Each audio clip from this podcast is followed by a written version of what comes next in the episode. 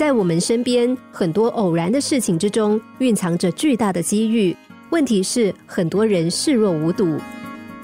美国标准石油公司有一位叫做阿基伯特的小职员。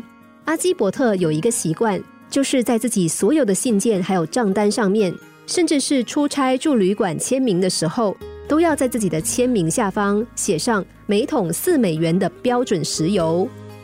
久而久之，所有的人都知道了这件事，同事就戏称他为每桶四美元的标准石油，反而淡忘了他的姓名。一个偶然的机会，公司的董事长听说了这件事，非常惊讶。他说：“这样时时刻刻为公司利益着想的员工，我一定要见见他。”董事长邀请阿基伯特和他共进晚餐。在进餐过程中，董事长问阿基伯特为什么要这样做。阿基伯特回答说：“既然这是公司的宣传口号，我就想利用一切能够利用的机会，多写一点，让更多的人知道而已。”这么积极为公司创造利益的人，能不得到老板的器重吗？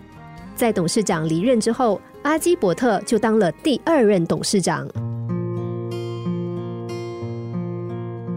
所以，不要老是抱怨没有好的机会降临在我们身上，不要老想着会有兔子撞到我们的面前。成功的机会无所不在，关键在于我们是否能够紧紧的抓住。